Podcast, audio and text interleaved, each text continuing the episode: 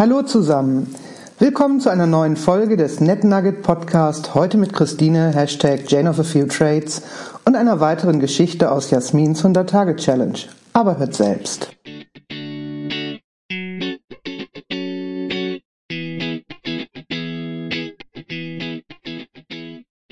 Ein Thema gestern war es, das mich ansprang.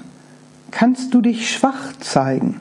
Heißes Thema, wirklich weil ich sofort an all die Gruppen und Netzwerke dachte, in denen es darum geht, es richtig zu machen, in denen es darum geht, belastbar zu sein, in denen es darum geht, fit zu sein, in denen es darum geht, in irgendeiner Form stark zu sein.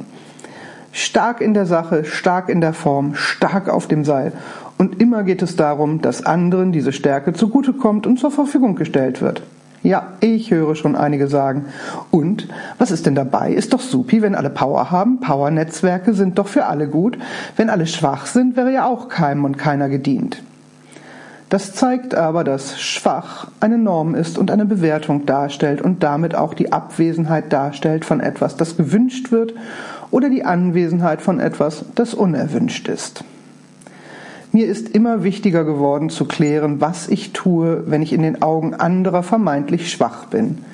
Wenn ich etwas nicht weiß, wenn ich um Rat frage, wenn ich um Hilfe bitte, wenn ich endlich mal die Selbstbeherrschung verliere und mal jemandem unumwunden sage, was ich von seinem oder ihrem rassistischen Kackscheiß halte, wenn ich Szenen der psychischen Gewalt und des Mobbings verlasse, wenn ich nicht mehr belastbar bin für die Sorgen anderer, weil in mir ein Sturm tobt, vor Trauer über den Verlust eines Menschen oder vor Rückenschmerzen.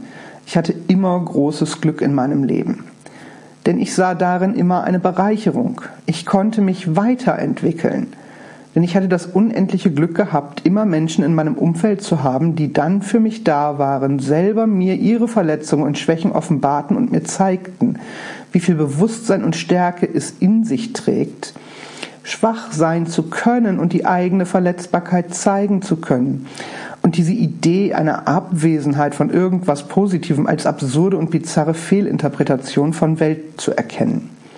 Diesen Segen wünsche ich wirklich allen Menschen. Netzwerke des Miteinander bewusst sein können.